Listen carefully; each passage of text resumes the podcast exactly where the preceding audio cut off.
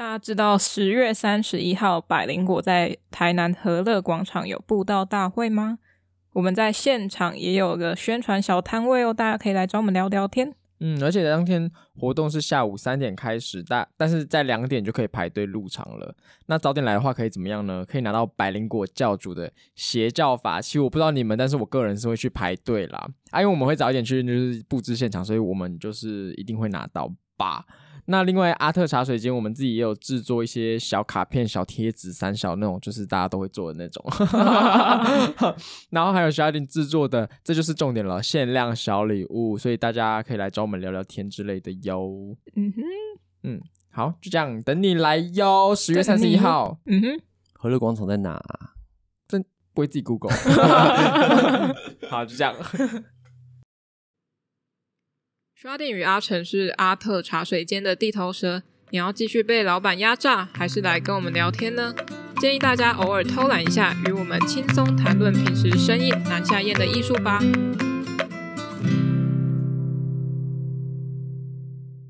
欢迎来到阿特茶水间，我是 Sharding，我是阿成。今天一样要来点根烟喽，对，不是点香，点根烟。嗯，这个单元我们就会用两根烟的时间带你轻松领略艺术关键字喽。那上一次的点根烟我们是讲立体派嘛？对，那这次就来带大家看一下哈，那个我们一直在消费的，对，我们真的是要帮他把他那个生平给他交代清楚，好不好？就是毕卡索。那在进入之前，我必须要先讲一下哈，说。呃，我之前在网络上看到一个影片，就是那种可爱狗狗影片，然后它就是那标题就说，请叫他犬界毕卡索，这只彩彩的画作已经卖出上百幅。那当然，这种彩彩的那种影片一定要点进去的嘛，对不对？是吧？一定会点进去啊，被骗流量也 OK。不过呢，主要是因为他说到毕卡索，然后就点进去看，说那一只狗到底画怎么样。那点进去。嗯，他画的作品虽然说我们是已经用一种很那叫什么有点钻牛角尖的态度来看这个了啦，不过呃，他画的作品真的是哈，那个风格跟毕卡索一点关系都没有。也不是说他当然是狗这样子画出来很厉害，就很可爱，真的超可爱的。但是呢。可不可以请那个哈记者朋友们不要讲毕卡索，你要讲你也讲一个风格类似的啊，好不好？就是说毕卡索他根本就不是这种风格，大家可以去看那个影片《全界毕卡索》。然后还有另外一个哦，都是自由时报的哦，好不好？自由时报小编加油一下。还有另外一个是说那个小女一个一个小女孩，她很小很小的时候就开始画画，然后都画抽象的。不过她的风格是类似米罗的那一种风格，就是比较多线条啊，然后有一些图腾什么的。不过呢，自由时报小编给他下标题叫做“毕卡索转世”。Oh my god！请问一下，自由时报搞屁啊？他们可能只知道毕卡索。对啊，是不是不知道谁是米罗？你一看那个作品就是想要米罗，好不好？矫正一下视听啦，在这边。那就多听一下我们节目吧。对啊，就是说自由时报小编，如果你有听到的话，你也可以分享给你的同行啊，因为我看蛮多人有这个问题的。好了，就我跟你讲，真的不能再废话了，时间不够。毕卡索，我们直接进入正题。他的名字叫做巴勃罗·鲁伊斯·毕卡索，但是其实他的全名非常爆干长的，所以我们这边就先好毕卡索。你这样看呐、啊，全名？你说直接念出来吗？我怕可能这边会卡一分钟哦，这样 OK 吗？那你们一分钟给 你。我跟你讲，你们不能按跳过哦，因为按跳过的话，我在那边念才像智障。那我开始念喽，而且我没练过，我本来想说要不要在家练练看，我没有练过，我就直接念喽。巴勃罗·迭戈塞，哎，何塞哦，等一下，巴勃罗·迭戈何塞弗朗西斯科德保拉胡安妮波穆塞诺玛利亚德洛斯梅德洛斯雷梅迪奥斯西普里亚诺德拉圣蒂西马特利亚特利尼达鲁伊斯毕卡索，OK，这就是。这就是他的全名啦，所以大家稍微记一下，不难不难不难的。看、就是、我已经忘记了，很简单啊，巴勃罗迭戈。以后那个西洋美术史考试是考全名，填空填空题。对，我错一个字就直接零分。巴勃很简单啊，巴勃罗迭戈何塞弗朗西斯科德堡拉胡安。好，以下省略毕卡索。那他他的名字为什么会这么多字？其实是西班牙的一个取名字的传统啦。是对于很多，比如说像是圣者啊，或者是已故亲戚，或者是在世亲戚的一个尊敬，所以他会把它放进他的名字里面。不过据说呢，毕卡索他自己有讲说，他其实不太记得自己的本名，他也会忘记啦，因为其实不会用到啊。那他是一八八一年出生的哈，十月二十五号，天蝎座。为什么要？对，为什么要给星座资讯？为什么要给星座的资讯啊？要择偶。天蝎座跟哪一个星座比较合？我嗯，没有怎没有配不配，只有怎么配。一八八一年十月二十五日，天蝎座。OK，那他是在一九七三年四月八号，就是离开我们的。你看，我们讲好像我们已经出生了一样。那他是出生在西班牙，可是他是在法国出名的哦。还有，他是跟他的那个好朋友乔治布拉克，大家还有没有记得布拉克是谁？好，就是立体派的另外一个共同创办人啦，一起创办立体主义的哦，好不好？那他小时候，他爸爸也是画家，所以他小时候就是有这个熏陶啦。小时候耳濡目染，所以他也很喜欢画画。那他当时觉得小时候的时候就有这样子想，哎，我真的觉得非常了不起。他当时觉得说模仿了大师的那种基本功是非常基础的训练，所以他就一直画，一直画，一直画，以致荒废学业。OK，这样也是不太好。那他十三岁的时候，他趁他爸爸不在家的时候，他就偷偷把人家那个爸爸还没画完的画，呃，爸爸已经构好图了啦，那他就拿来上色，这样子用铅笔上色。那爸爸回家看到之后就想说：“哇，也太强了吧！”那爸爸就是发誓从此不画画。我看到这边，我不禁开始想说：“爸爸是怎么一回事啊？哈，是不是他其实本身就已经不想画画了？然后只寻一个借口说：‘哇，我儿子已经超越我了，那我从此这辈子不再画画了。’他发现更快的赚钱工具，靠儿子把儿子送去念书。” 对啊，怎么会发誓从此不画画？我跟你讲，他爸爸一定本身就没有在热爱画画，不然怎么会发生这种事情？OK，那我们接下来讲毕卡索的作品，通常它是被分成四个时期，不过时期的名称是还有争议啦，但大致上就是这样子。大家你你讲出来，大家应该都会知道，就蓝色时期、粉红时期、跟黑人时期，还有晚期。晚期的话，就大概就是我们呃平常熟悉的毕卡索那样。那早期的时候呢？阿娘维十四岁的作品《姑妈佩帕佩帕的肖像画》，佩佩猪的肖像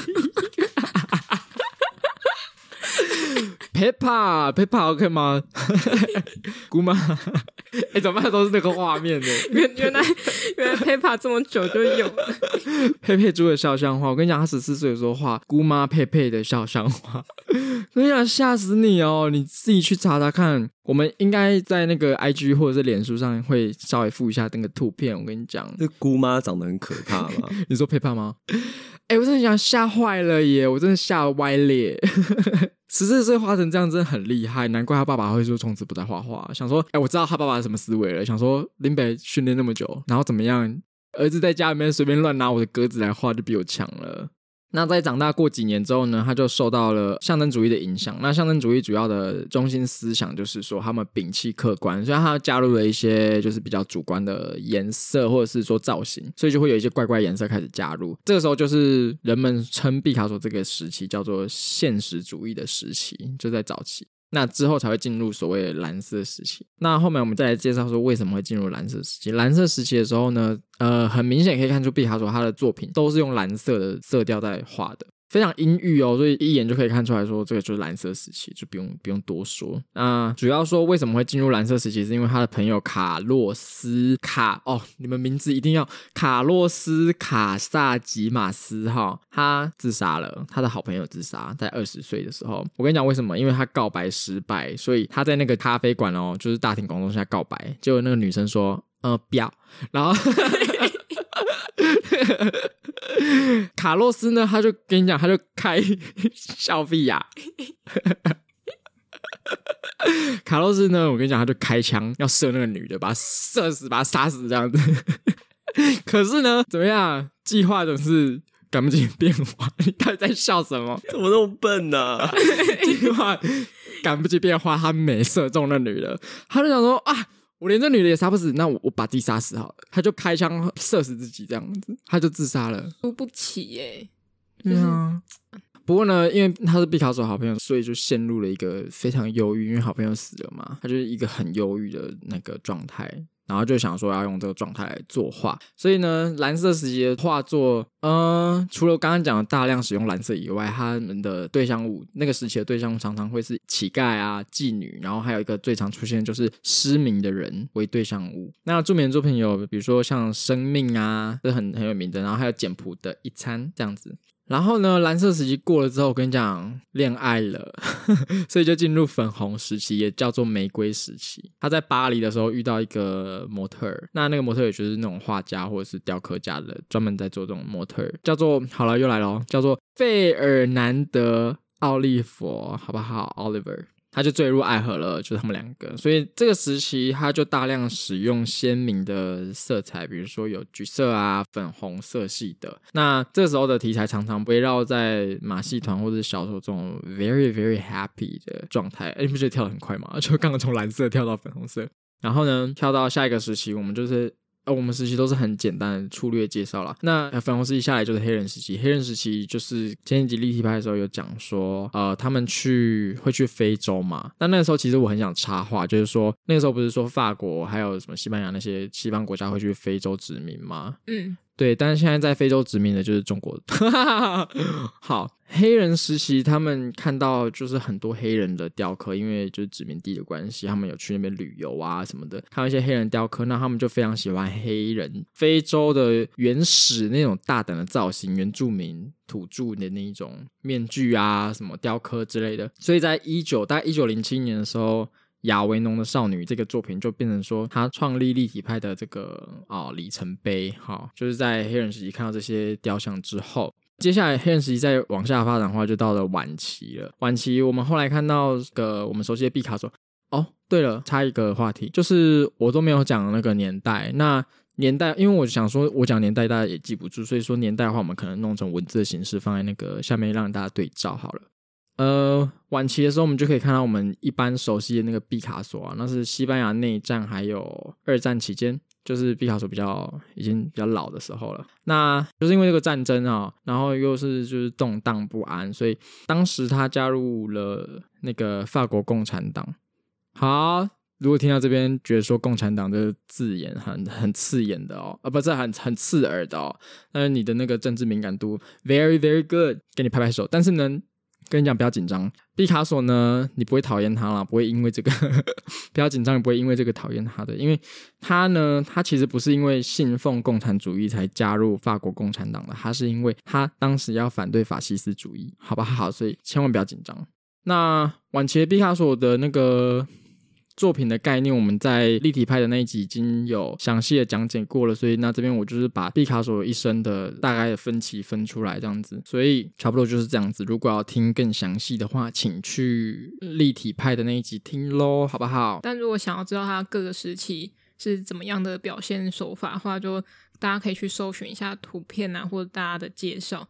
那如果我们之后有兴趣，我们也是会讲啦。如果没有兴趣就嗯。